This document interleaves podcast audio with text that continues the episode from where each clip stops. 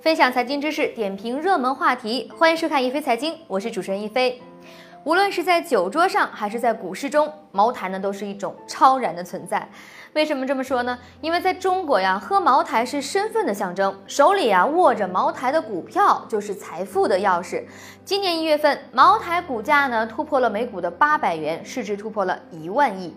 但是就在这两天，茅台呢却一反常态低调了一把，他们主动申请撤回国酒茅台商标的行政诉讼案件，并向国家商标评审委员会及各相关方表示诚挚的道歉。茅台对于“国酒”两个字可以说是情有独钟，此前呢已经坚持申请国酒茅台商标十七年的时间，但主动放弃仅仅用了不到一个月，就像很多男女之间爱情故事的狗血剧情一样。这么多年来，茅台最接近成功的一次追求呢，是在二零一二年的七月。当年七月，国家工商总局商标局官网发布的初审公告显示，茅台申请的国酒茅台商标通过了商标局的初步审查。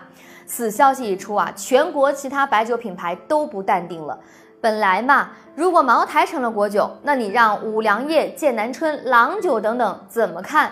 所以呢，一场全行业的抵制狂潮开始了。最终，众多白酒品牌硬生生的把这个事儿啊给搅黄了。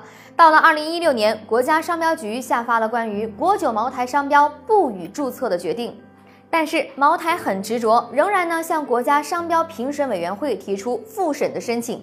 今年五月，商评委呢做出决定，再度决定对这一商标不予核准注册。这下呀，茅台急了。七月下旬，他们直接把商评委和其他的国内几个著名的白酒品牌一起告上了法院。本来呢，吃瓜群众已经搬好了小板凳，等着看白酒行业史上最大的一起诉讼大戏开演了。没想到啊，八月十三号，茅台的态度来了一个一百八十度的大转弯，不但是撤回了案件不告了，还对各方呢都表示了歉意。从表面上看，一贯强势的茅台啊，这次是服了软，好像不符合这家白酒品牌的一贯作风。但是站在客观的角度，茅台的做法呢，不失为明智之举。首先是茅台在中国白酒行业以及消费者的心目当中的地位啊，早就已经是响当当的第一品牌了，可以说是没有国酒之名，却有国酒之实。那么既然如此呢，还有什么必要通过起诉国家部委职能部门和同行的过激方式去争那个名呢？另外，就算是茅茅台最终成功注册了国酒的商标，势必呢让自己成为中国所有白酒品牌的死对头，也就是行业的公敌。这样的格局对于茅台的发展并没有什么好处。